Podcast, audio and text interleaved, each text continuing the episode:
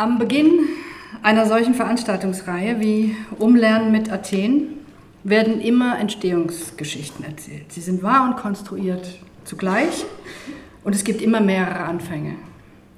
Einer davon ist, und das ist schon recht außergewöhnlich, dass vor über einem Jahr das Präsidium dieser Universität auf die Fachgruppe Politikwissenschaft zugegangen ist und gesagt hat, wollt ihr nicht im Sommer 17 was zu Griechenland, insbesondere Athen und der Documenta machen, mit dem Fokus auf politikwissenschaftliche Themen, Migration, Geflüchtete, Finanzkrise, Austeritätspolitiken. Wir würden es unterstützen. Wir hatten in der Politikwissenschaft auch schon in diese Richtung gedacht. Manche von uns hatten schon viele, viel dazu gearbeitet und diese Themen ähm, auch seit Jahren in die Lehre einfließen lassen. Die Anrufung aus dem Präsidium war da Wasser auf unsere Mühlen. Ganz toll und nicht selbstverständlich war dann auch, dass wir diese Vortragsreihe autonom gestalten konnten. Dafür und für die gesamte Unterstützung einen großen Dank stellvertretend an die Vizepräsidentin, Frau Professor Clement.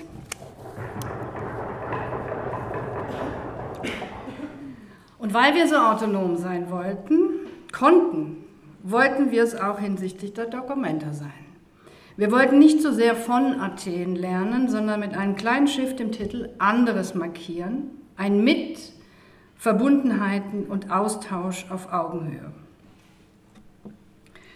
Seit 2010, seit der Unterzeichnung der ersten Spar- und Schuldenabbauvereinbarung den Memoranden mit der sogenannten Troika, der Europäischen Zentralbank, der Europäischen Kommission und dem IWF. Seitdem ist die weit verbreitete politisch-ökonomische wie auch öffentliche Haltung in Deutschland gegenüber Griechenland geprägt von Arroganz, Überlegenheit und Schuldzuweisung. Das spitzte sich Anfang 2015 noch zu, als Syriza die Wahl gewann und seitdem die Regierung bildet. In Deutschland begann eine politische und mediale Schlammschlacht gegen die neue linke Regierung in Griechenland, die in ihrer einhelligen Einseitigkeit außerordentlich bemerkenswert war. Ein Diskurs über Schuld und Schulden begann, der mehr über Deutschland als über Griechenland erzählte. Das Zepter der europäischen Sparpolitik ist bis heute fest in der Hand des Finanzministers in Berlin. Aber auch die Stimmung in der deutschen Bevölkerung war 2015 so, dass die Griechen ja selbst schuld seien.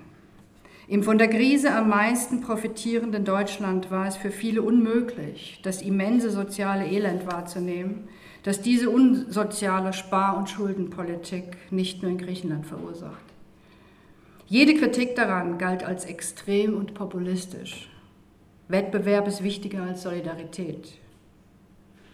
Und dann kam der sogenannte Sommer der Migration. Es entstand die deutsche Willkommenskultur.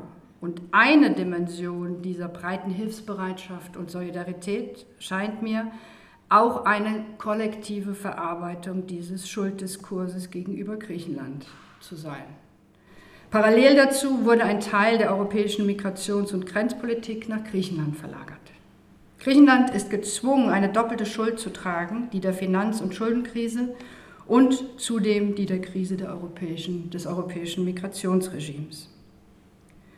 Und die europäische Schuldenpolitik geht weiter, gerade wieder, allerdings in Deutschland medial sehr an den Rand gedrängt und kaum noch Thema in öffentlichen Debatten, geht es erneut um sogenannte Rettungsmillionen, Rettungsmilliarden für Griechenland. Nächste Woche ist die entscheidende Sitzung der Eurogruppe.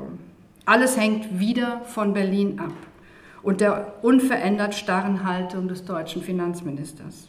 Die Union befürchtet offenbar, dass ein Schuldenerlass für Griechenland der AfD zuspielen könnte. So hat der deutsche Wahlkampf massive Auswirkungen in Griechenland. In der Logik der Finanzwelt hat Griechenland schlechte Schulden. Das sind Schulden, die nicht zurückgezahlt werden können, die zur Insolvenz führen oder erlassen werden müssen. Aber mehr noch, schlechte Schulden sind Kredite an Schuldnerinnen, von denen von vornherein klar ist, dass sie die Schulden niemals werden begleichen können. Das ist keineswegs ein Problem und schon gar keine moralische Schuld. Denn schlechte Schulden sind ein Geschäft. Sie sind profitabel für die Gläubiger, nicht selten die Banken, aber auch für nationale Wirtschaften. Im großen Stil konnten wir das in den 2000er Jahren in den USA beobachten. Es waren Afro- und HispanoamerikanerInnen der Arbeiter- und unteren Mittelschicht, deren Kredite angeboten, denen Kredite angeboten wurden, die sie nicht zurückzahlen konnten. Sie nahmen schlechte Schulden auf sich. Und die Banken profitierten von der Zahlungsunfähigkeit ihrer rassifizierten Kunden, die erst gar nicht verpflichtet waren, ihre Kredite zu tilgen. Die Banken machten gerade daraus Profite. Bis die Blase platzte und schlechte SchuldnerInnen ihre Häuser und ihr Geld verloren. Was bis heute weltweite Effekte hat. Bereits der Auslöser für die Finanzkrise 2008 waren also schlechte Schulden. Was damals schon deutlich wurde, war, wie sehr Finanzpolitik und Rassismus verwoben sind. Diese Praxis wiederholt sich mit Griechenland.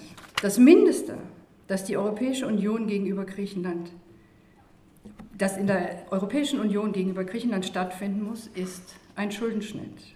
Und das muss auch die Politik der Bundesregierung werden. Interessanterweise befasst sich der Documenta Reader sehr stark mit der Thematik von Schuld und Schulden. Paul B. Preciado, der theoretische Kurator der Documenta und einer der wichtigsten queeren Transgender-Theoretiker, schreibt in einer Zeitung der Documenta, die Finanzkrise erschuf einen neuen Süden Europas. Der Süden ist kein existierender, gegebener Ort, sondern ein gegenderter, rassifizierter Mythos. Innerhalb der westlichen hegemonialen Epistemologie ist der Süden animalisch, weiblich, kindisch, queer und schwarz. Der Süden ist potenziell krank, schwach, behindert, oberflächlich, dumm, faul und arm. Der Süden wird dargestellt, als fehlte es ihm an Souveränität, an Wissen, an Reichtum und als stehe er daher grundsätzlich in der Schuld des Nordens. Schlechte Schulden, nicht zurückzahlbare Schulden können auch anders verstanden werden als soziale Schulden, als queere Schulden, die in einem gemeinsamen Mit entstehen, aus wechselseitigen Verbundenheiten. Es sind spezifische Schulden, von denen man sich auf einer sozialen Ebene niemals befreien kann, die deutlich machen, dass ein autonomes, von anderen unabhängiges Leben nicht möglich ist. Wenn ich so von Schulden, von sozialen, von queeren Schulden spreche, habe ich freilich die Bedeutung des Wortes Schulden verschoben. Soziale Schulden sind nicht moralisch gemeint und sie bleiben auch nach einem Schuldenschnitt bestehen. Sie gehen von Freundschaften, Beziehungen, wechselseitigen Abhängigkeiten und Unterstützung aus, von Solidarität. Auch in diesem Sinne umlernen mit Athen. In den, extrem multiplen, in den extremen multiplen Krisen sind in Athen und vielen anderen Orten in Griechenland neue solidarische Praxen entstanden. Neue Weisen des Zusammenlebens, neue ökonomische und politische Strategien. Hier wollen wir ansetzen, um mit Athen umzulernen. Abschließend möchte ich mich zunächst für das Vertrauen der Fachgruppe Politikwissenschaft bedanken und für, für ihre anhaltende Unterstützung, insbesondere bei meiner Kollegin Sonja Buckel.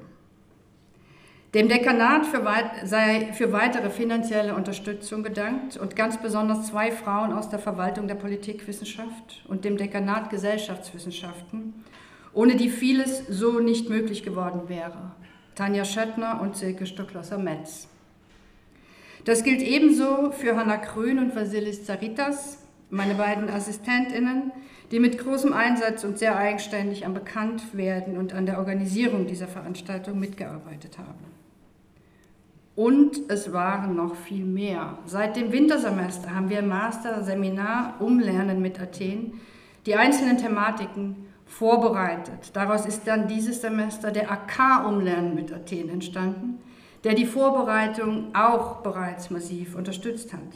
Die Studierenden dieses Arbeitskreises sind zudem an den, an den Vortragsveranstaltungen und Workshops als ModeratorInnen beteiligt, als diejenigen, die ins Thema einführen, in Zukunft in den nächsten Veranstaltungen, als TechnikerInnen, Übersetzerinnen. Es sind Alena Schütz, Marlin Kuth, Simon Kiebel, Teresa Nowicki, Eric Otieno und Lil Morkut, an die ich jetzt das Wort übergebe.